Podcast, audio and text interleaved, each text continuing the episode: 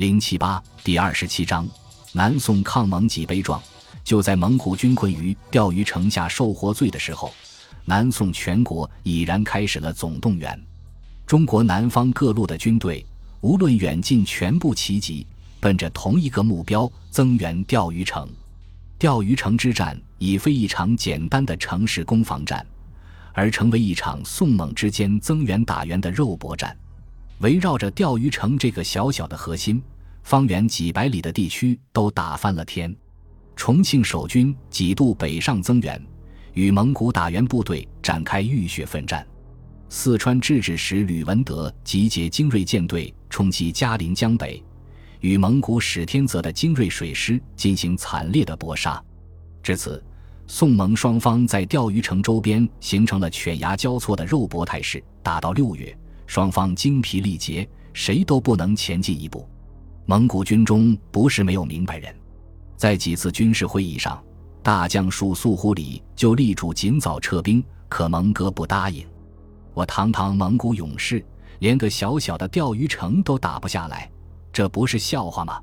钓鱼城守将王坚却不消停，几次打开城门发动反扑，竟将蒙古的攻击部队杀得大溃。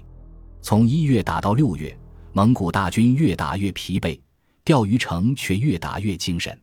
蒙哥可汗要急疯了，硬打不行就来软的。蒙古军先锋汪德臣胆大，单骑一人来到城下劝降，什么良禽择木而栖的道理，磨破嘴皮子说了一堆。这次王坚态度好，很亲热地寒暄了一会儿，末了把手一挥，大块的石头起向汪德臣身上招呼。饶是汪德臣躲得快，还是给砸成了内出血，回去没几天就死掉了。汪德臣之死，蒙哥大为痛惜，连着几天唉声叹气。仗打到这份上，进也不能，退又丢人，真是难呐。不过蒙哥可汗，你也用不着为汪德臣之死痛惜，很快你就可以去见他了。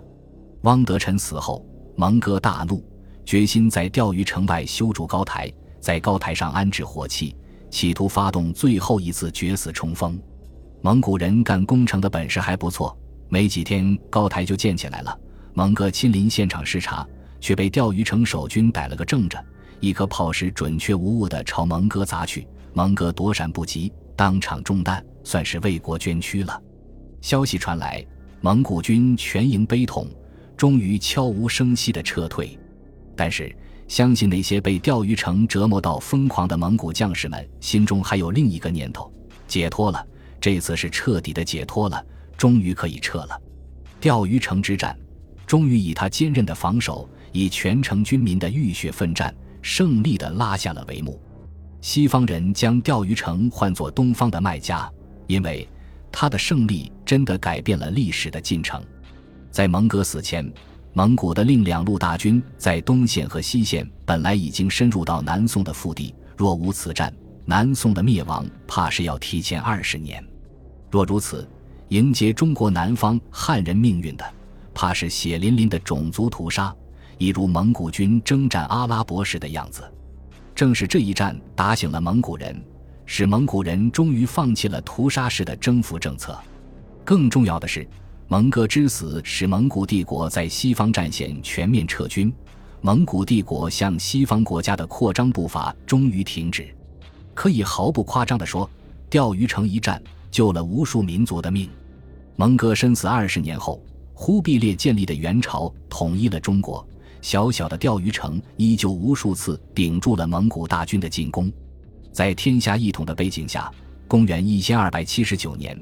钓鱼城守将王立在得到元军绝不滥杀无辜的承诺后，终于开城投降，以和平的方式结束了自己的使命。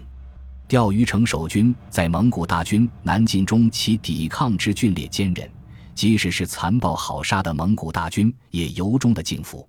钓鱼城不仅仅是一个朝代、一场战争的见证，西方人说的没错，它是东方的麦加。是中华民族热血与灵魂的见证。